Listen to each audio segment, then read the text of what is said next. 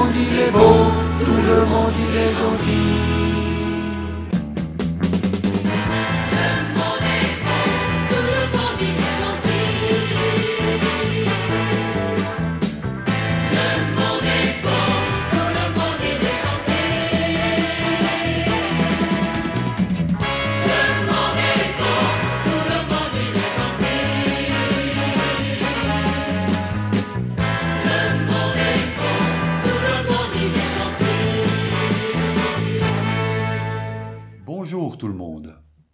Il y a eu travail, famille, patrie, puis métro, boulot, dodo. Nous sommes maintenant dans le boulot réseau dodo.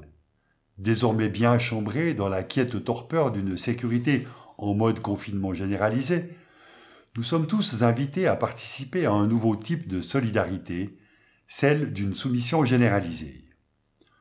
Soumission à un type de sécurité où l'enfermement dans l'égoïsme protecteur est censé nous protéger de la menace extérieure. Nos contacts, désormais désincarnés, ne se feraient que par écran interposé, où tous, le cul sur une chaise, nous serions rivés derrière des écrans, notre esprit tout occupé à scruter l'horizon algorithmique, tantôt favorable, tantôt menaçant.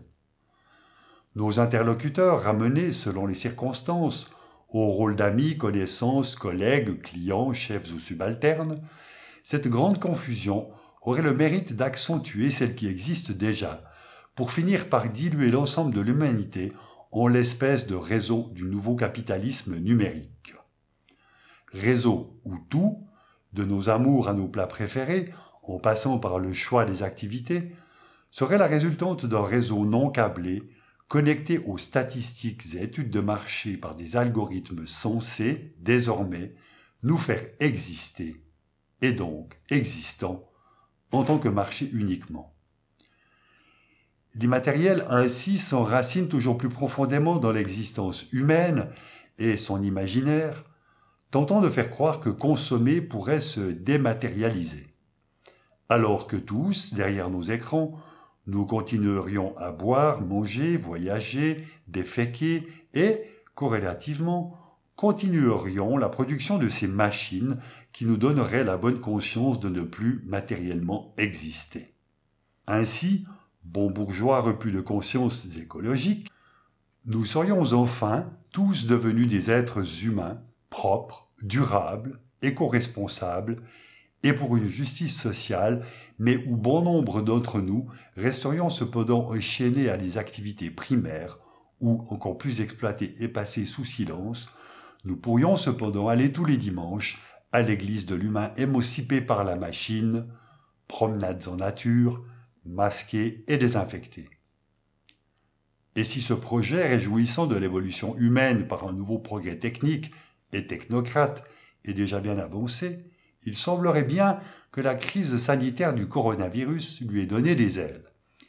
Et ceci, n'en doutons pas, avec l'action bien concertée comme de coutume des pouvoirs publics et politiques en concertation désormais continue sur la façon de procéder pour que l'industrie et l'économie puissent enfin tous, toutes minorités inclusives et inclus confondues, nous numériser. L'humanité rentable est en voie d'être advenue. Ce pourquoi il semblerait bien que tous, bientôt, nous soyons conviés aux applaudissements généralisés. Et de cette concertation sournoise et malfaisante dans les coulisses du numérique, il est justement question dans l'article de Julien Brigaud, Travail, famille, Wi-Fi, paru dans le monde diplomatique de juin 2020. C'était Patrick Rion pour cette introduction de la rédaction.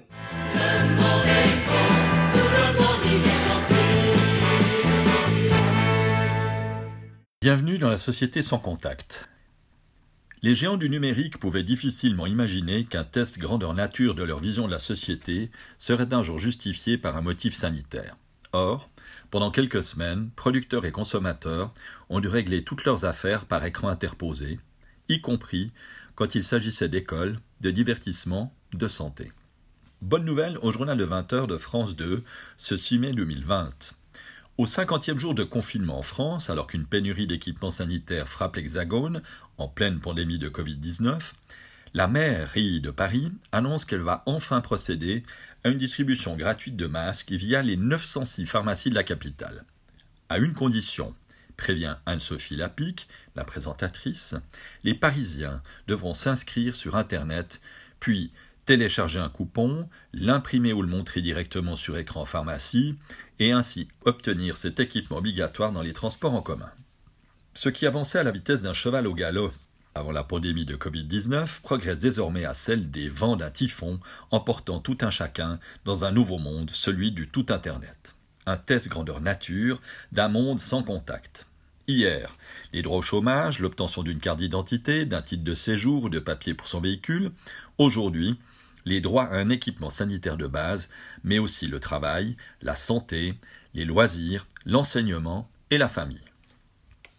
Du 17 au 31 mars 2020, selon Médiamétrie, le temps quotidien de navigation numérique des Français a atteint 2h50, soit une augmentation de 36% par rapport à mars 2019.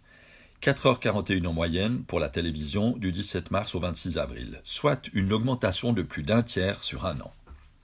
Qu'il s'agisse des professeurs sommés de téléenseigner, des médecins convertis malgré eux à la téléconsultation, des cadres qui s'épanouissent ou pas dans leurs pantoufles de télétravailleurs, ou encore des directions d'université qui initient leurs étudiants à la télésurveillance des examens à domicile, la dématérialisation a pris une telle ampleur dans le quotidien des Français que la possession d'un appareil connectable à Internet apparaît plus que jamais comme un besoin vital.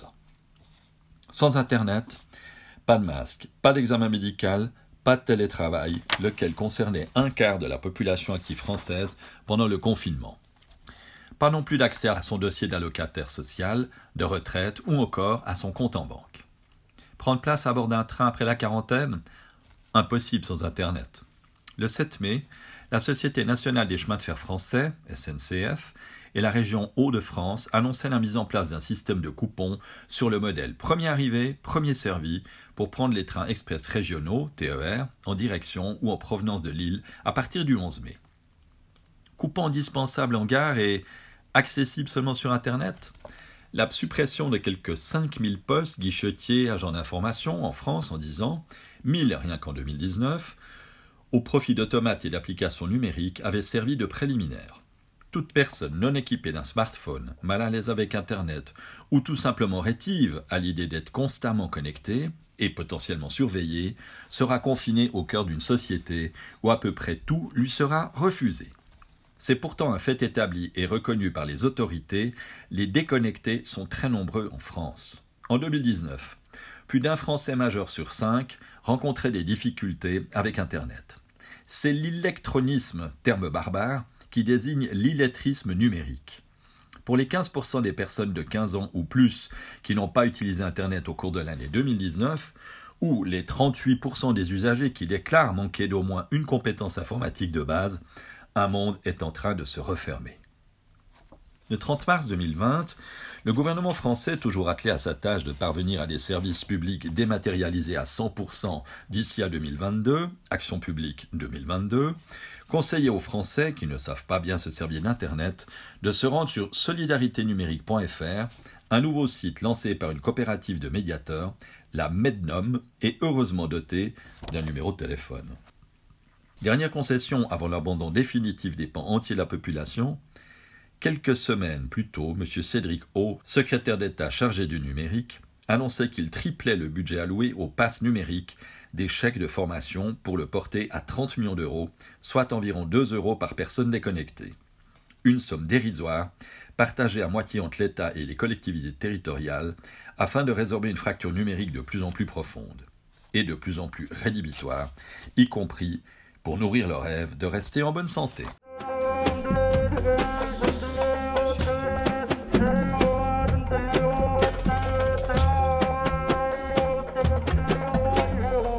Un test grandeur nature pour la médecine de demain.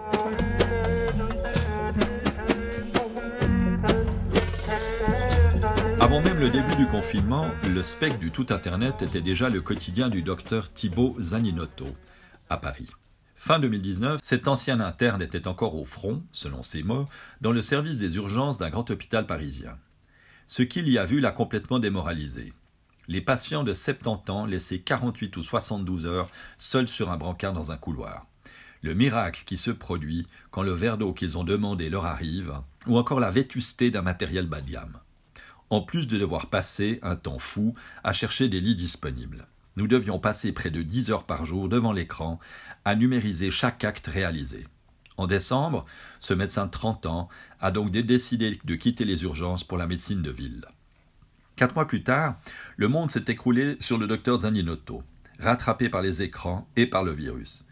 J'ai attrapé le Covid-19, nous confiait-il, début avril 2020, dans un entretien vidéo. Les traits encore tirés par deux semaines de combat contre la maladie. Sitôt remis sur pied, le médecin a de nouveau assuré les remplacements d'un confrère du 18e arrondissement de Paris. Et au bout de deux semaines de confinement, 60 à 70% de ces consultations se déroulaient par caméra interposée via le site privé Doctolib, leader français de la réservation et des consultations en ligne. Je pensais ne jamais faire ça. Ce manque de chaleur, de contact clinique, mais dans le contexte n'est pas si mal car au cabinet, qu'il partage avec plusieurs confrères, il est impossible de se protéger intégralement contre la transmission du microbe à cause du digicode, des poignées, etc. Un détail a toutefois frappé le docteur Zaninotto lorsqu'il s'est retrouvé dans la routine des consultations vidéo. Au bout de quelques jours, je me suis demandé où étaient passés les patients âgés de plus de 50 ans. Ils ne sont pas là. Je ne les vois pas sur mon écran. La moyenne d'âge de ma patientèle actuellement tourne entre 25 et 30 ans. Des gens qui savent très bien se servir d'une application et d'un système de vidéo. Ce professionnel de santé n'hésite pas à parler de tri social et établit un parallèle entre le succès de Doctolib et les files d'attente interminables devant les cabinets qui pratiquent encore la consultation sans rendez-vous dans son quartier. Déceler une otite, diagnostiser une inflammation, traiter un rhume, comment voulez-vous savoir ou voir sur un écran la véritable couleur d'un fond de gorge ou celle d'une oreille enflammée? Les écrans transmettent des couleurs modifiées, j'essaye de poser plus de questions et de faire le diagnostic comme cela. Les gens vont s'habituer, j'imagine. C'est un test grandeur nature pour la médecine de demain, car pour l'instant, on n'a pas le choix, dit-il, penché sur l'œil de son écran. Ça marche plutôt bien techniquement, reconnaît volontiers le docteur Zaninotto. En tout cas, cela marche beaucoup mieux que tout le matériel pourri dont on dispose dans les hôpitaux parisiens publics. Doctolib a effectivement peu en commun que le délabrement organisé de l'hôpital public a scandalisé le praticien. Le nombre de téléconsultations en France a atteint près d'un demi-million lors de la dernière semaine de mars 2020. Selon les chiffres de l'assurance maladie, compte 60 000 pour toute l'année 2019. Et Doctolib, cette start-up créée grâce au soutien de l'État français et de l'incubateur Agoranov, qui a accédé au rang de licorne lorsqu'elle a dépassé le milliard d'euros de valorisation, a atteint 2,5 millions de consultations vidéo pendant le confinement. Financé par les adhésions des médecins, 129 euros mensuels par praticien, Doctolib revendiquait 30 000 professionnels de santé et 12 millions de visites fin 2017.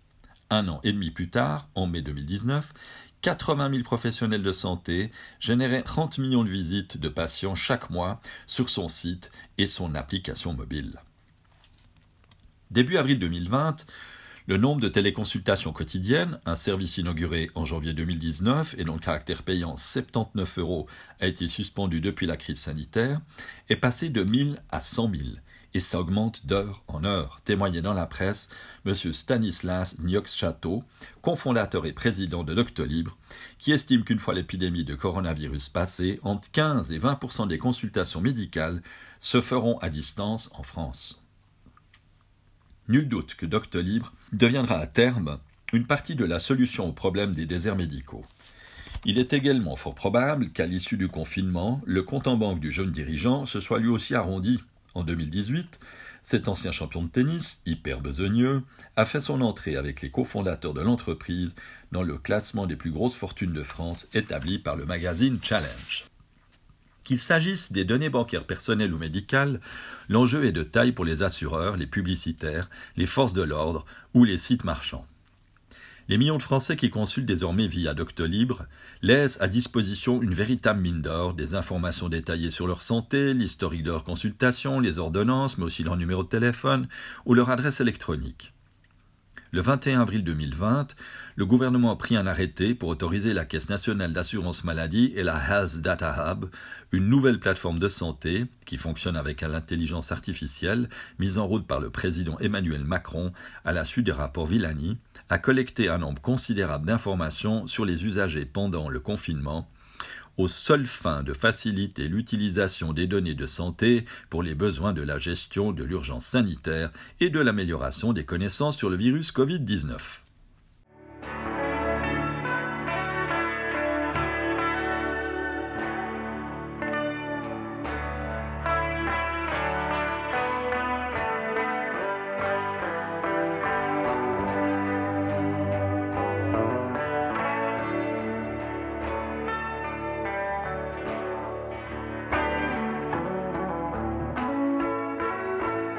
Une novolangue censée être comprise intuitivement.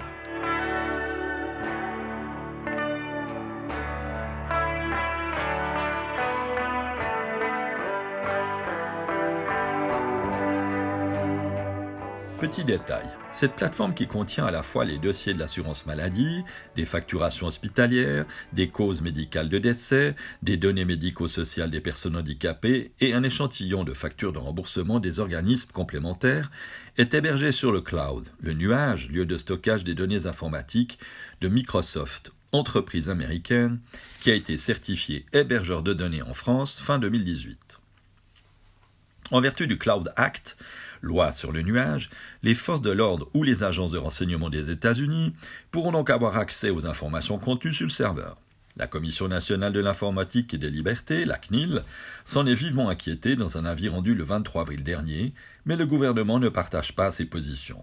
On comprend mieux pourquoi les patrons français et étrangers de la high-tech défilent chaque année au château de Versailles pour le sommet Choose French, Choisissez la France, organisé par l'Élysée. Services publics, santé, divertissement. Rares sont les secteurs qui n'ont pas été précipités dans le tout numérique durant la pandémie de Covid-19. Dans l'enseignement, le confinement est particulièrement propice à l'expérimentation en grandeur nature de la société sans contact. Les professeurs de France doivent déjà faire appel en classe via un espace numérique de travail l'ENT, décrit par le ministère de l'Éducation nationale comme un bouquet modulaire et extensible de services intégrés ou connectés et interopérables. Depuis plusieurs années, les parents d'élèves peuvent consulter en ligne les bulletins scolaires ou les carnets de liaison de leurs bambins. Mais avec le virus, les nouvelles contraintes déjà intégrées ont été décuplées. Avec son cortège de nouveaux mots, une novlangue censée être comprise intuitivement par tous. En mars 2020, explique Mme Yasmina B., une enseignante dans une école d'architecture française, qui préfère rester anonyme, la direction de mon établissement nous a pondu en un temps record une note explicative des nouveaux outils techniques absolument incompréhensibles. Il y a des mots comme pédagothèque, des nouveaux logiciels comme Moodle, accessibles depuis le Big Blue Button, le service Renator, pour les conférences en petits groupes, on nous demande de partager nos écrans, de dépublier nos vidéos offline, de forwarder des PDF aux élèves. C'est illisible. Nous devrions être formés rien que pour comprendre les documents qu'ils nous envoient, ironise-t-elle. En plus de dépendre de la qualité du matériel informatique personnel des enseignants, le téléenseignement brouille les pistes. Il transforme les cours en série que l'élève peut arrêter à tout moment et reprendre de façon aléatoire l'ultra-technologie nous empêche de penser à l'essentiel, c'est-à-dire au contenu des cours et aux élèves, malgré cette enseignante qui sont sérieusement jeter sa blouse de professeur et ses applications numériques. Nous sommes désormais obligés de passer notre vie devant l'écran de notre ordinateur. J'ai un vrai blocage dans ma tête. L'implicite, c'est qu'on a devant nous des natifs numériques, des millennials, qui maîtrisent parfaitement les outils et que c'est à nous de les rattraper. À l'échelle de la planète, l'école par Internet accroît les inégalités scolaires.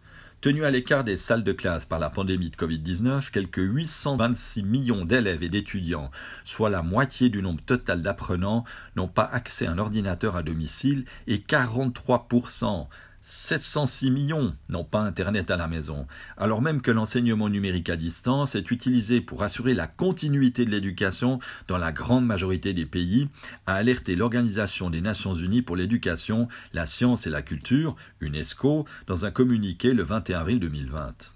Selon l'INSEE, 19,2% des Français entre 15 et 29 ans ont au moins une incapacité dans le domaine, information, communication logicielle ou résolution de problèmes. Chaque professeur aurait une anecdote à livrer. Des élèves qui envoient le contenu d'un mail dans l'onglet Objet, d'autres qui ouvrent un nouveau fil de discussion à chaque réponse qu'ils apportent. À leurs professeurs, sans oublier ceux qui excellent en like, j'aime et autres commentaires sur Facebook, mais qui ne savent toujours pas envoyer une pièce jointe avec un courriel. Seule certitude de Madame B, c'est beaucoup plus de travail et ça empiète sur notre vie personnelle.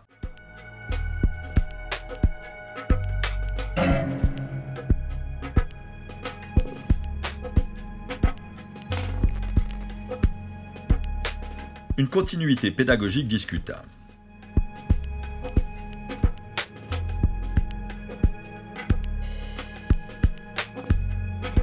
Grand gagnant de cette répétition générale, les start-up et les mastodontes du numérique qui défilent à Versailles, les logiciels avec lesquels on nous demande de travailler se situent quelque part entre le Minitel et Windows 95, ironise M. Florian Petit, professeur de philosophie dans un lycée de Senlis, dans l'Oise.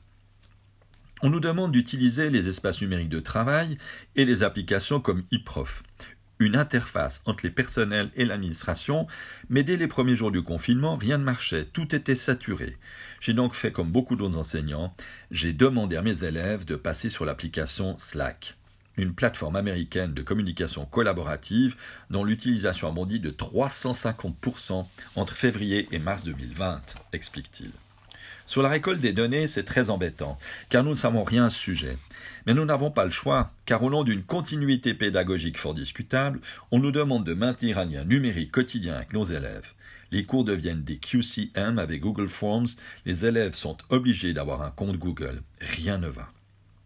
Si le tout Internet a sauté aux yeux de chacun pendant la quarantaine, tout était sur les rails, faisant de cette période de crise un tour de chauffe. Ainsi, aussi du secteur bancaire, qui vit une libéralisation digne des années 1980. Fin décembre 2019, à Dunkerque, dans le Nord, M. Hugo Bricourt, architecte micro-entrepreneur et ex-auto-entrepreneur, a dû se rendre à la convocation de sa banquière. Deux mois plus tôt, la banque envoyait au jeune homme de 28 ans un courriel d'avertissement. Dans le cadre de la directive européenne relative aux services de paiement, la DSP2, le niveau de sécurité de l'accès à votre espace client va être renforcé. Pour cela, lors de vos connexions à votre espace client, pensez à vous munir de votre smartphone pour confirmer votre opération. Monsieur Bricourt fait partie des quelques 23% des Français qui, en 2019, ne possédaient pas de téléphone intelligent. Il n'a donc pas téléchargé l'application, n'a pas pu s'authentifier, ce qui lui a valu un sermon. Le jour de sa convocation, sa banquière a haussé le ton. Sans cet objet traçable à distance, lui a-t-elle dit, et surtout sans l'application, il ne pourra plus accéder à son compte bancaire, même via le site internet. D'ailleurs, dans l'agence CIC, où je me suis fait convoquer, on ne voit que ça, la vitrine avec les smartphones à vendre. Mon instinct de survie interne me pousse à ne pas acheter cet objet, confie M. Bricourt six mois plus tard, et malgré confinement, n'avait toujours pas passé le cap du téléphone intelligent. Il se contente pour l'instant de ses relevés postaux, mais ne peut plus effectuer de virements ou d'achats en ligne, faute de pouvoir s'authentifier. Il ne peut pas non plus goûter au plaisir digital de taper un code d'accès plusieurs fois par jour, ni indexer son niveau de stress sur celui de sa batterie. En effet, selon une étude menée par la Cass Business School, une école de commerce rattachée à la City University of London, la perception de notre environnement diffère selon que la batterie de nos téléphones portables est à 5 ou à 95%. Je ne suis pas quelqu'un très concentré, confesse M. Bricourt.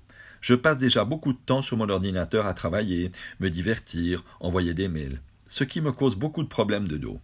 Je n'ai pas envie d'avoir Internet en permanence dans ma poche, je déteste ça, je trouve incroyable que la possession d'un smartphone soit désormais un critère pour pouvoir disposer de son propre argent. La mise en place de la directive sur les paiements, la DSP2, officiellement entrée en vigueur en septembre 2019, a été si anxiogène pour les commerçants en ligne, petits comme gros, et leurs clients non équipés en smartphone, que le volet de l'authentification forte, avec la potentielle obligation définitive pour tous d'avoir un smartphone, a été repoussé à fin 2020 par l'autorité bancaire européenne. Si la date butoir a reculé d'un an, l'horizon reste le même. Tout devra se faire par smartphone, à moins que les banques se décident à mettre en place un système d'authentification forte alternatif, ce qui ne semble pas être dans les cartons. Dans sa ferme filiale de Broukerque, dans le nord, M. Bricourt fait partie des 18% de Français qui vivent dans une zone peu dense, en bout de ligne téléphonique, sans possibilité d'avoir Internet à haut débit, soit 22 500 communes rurales et 63% du territoire. Seule solution, débourser 30 euros chaque mois pour une box 4G qui transforme le réseau mobile en bande passante pour son ordinateur. De l'autre côté de la cour, on avise un corps de ferme où vivent Jackie et Annie, ses parents, qui ont transformé leur habitat en ferme pédagogique. Pour eux, c'est encore pire, dit M. Bricourt. Ils se sont carrément fait interdire l'accès à leur compte bancaire. Confinement oblige, on les appelle par téléphone. Les deux sexagénaires à la main verte ont entamé la nouvelle année devant le fait accompli. Ils ne peuvent plus accéder au compte en banque Crédit Mutuel de la ferme des ânes, leur association d'éducation à l'environnement. Comme leur fiston, ils n'ont pas le smartphone ni l'appli pour s'authentifier fortement. Avec un salarié et des mouvements financiers réguliers, cette entrave les pénalise. M. Bricourt, père, cite notamment la campagne de dons en cours pour aider plusieurs migrants devenus majeurs à payer leur loyer dans leur région. Domicilié au Crédit Mutuel de Bourbourg, à une dizaine de kilomètres, il explique cette revue répondre Vous n'avez qu'à vous faire financer un smartphone par votre association. Heureusement que l'envoi des relevés par voie postale n'a pas encore été supprimé, note-t-il. La seule solution pour avoir encore un contact humain, c'est de repérer les créneaux où notre conseiller travaille en agence et venir à ce moment-là.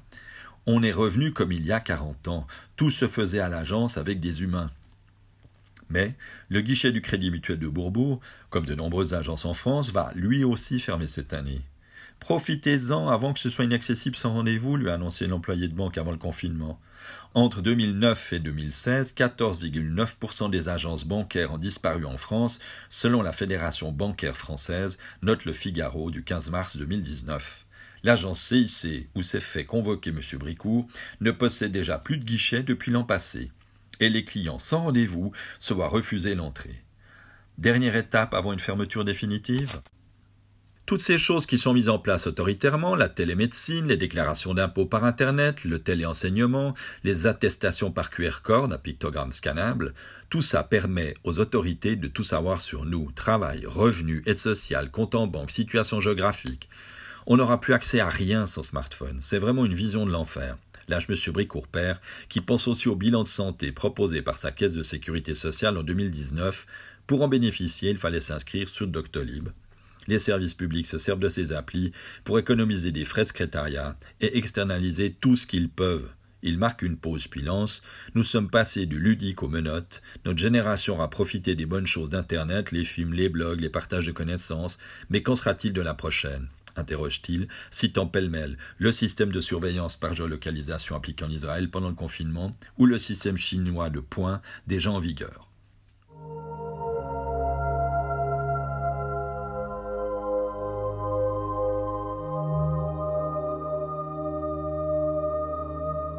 le cap de l'assurance paramétrique.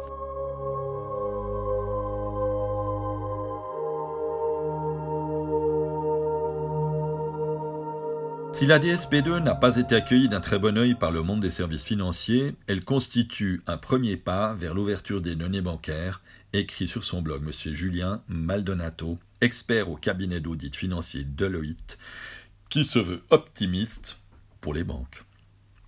Comme les voitures, les camions ou les robots aspirateurs domestiques, les banques sont vouées à devenir autonomes.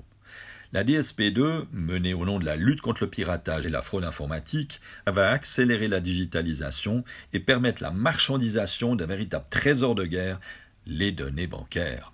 Avec cette libéralisation votée en 2015 et en vigueur depuis 2018, de nombreux startups appelés agrégateurs Linkso, Banking se verront autorisés à accéder aux comptes en banque de leurs clients afin de leur proposer des améliorations. C'est l'assurance paramétrique dans le jargon bancaire, ainsi que M. Maldonato nous l'explique. Un tel fait souvent ses courses d'aliments de pied qualité bourrés d'OGM avec sa carte bancaire dans son épicerie de quartier. L'agrégateur lui proposera plutôt d'acheter dans les magasins partenaires qui fournissent du bio. Une et telle voit sa facture d'essence continuellement grimper.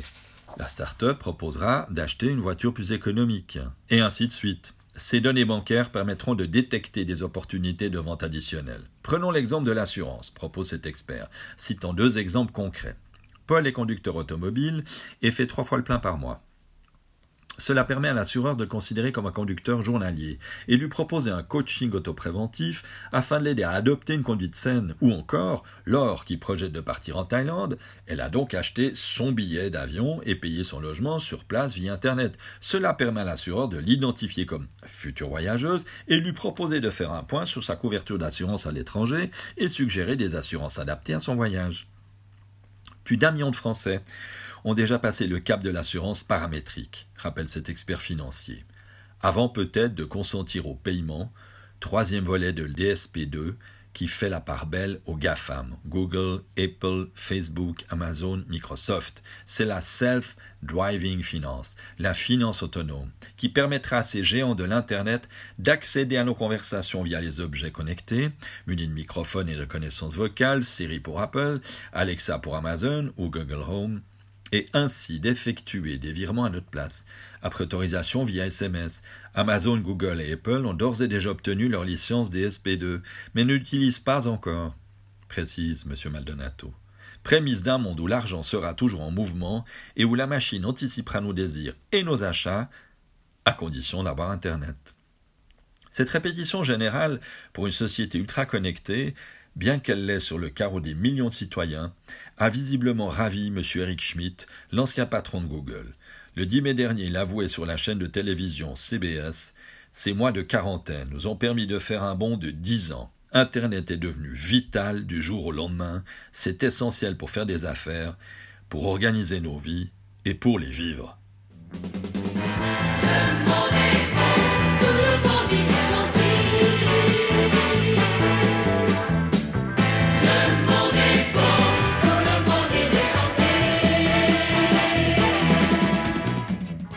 Remercions Christophe Jobin pour la lecture de l'article du journaliste Julien Brigaud, Travail, famille, Wi-Fi, paru dans le numéro du Monde diplomatique de juin 2020.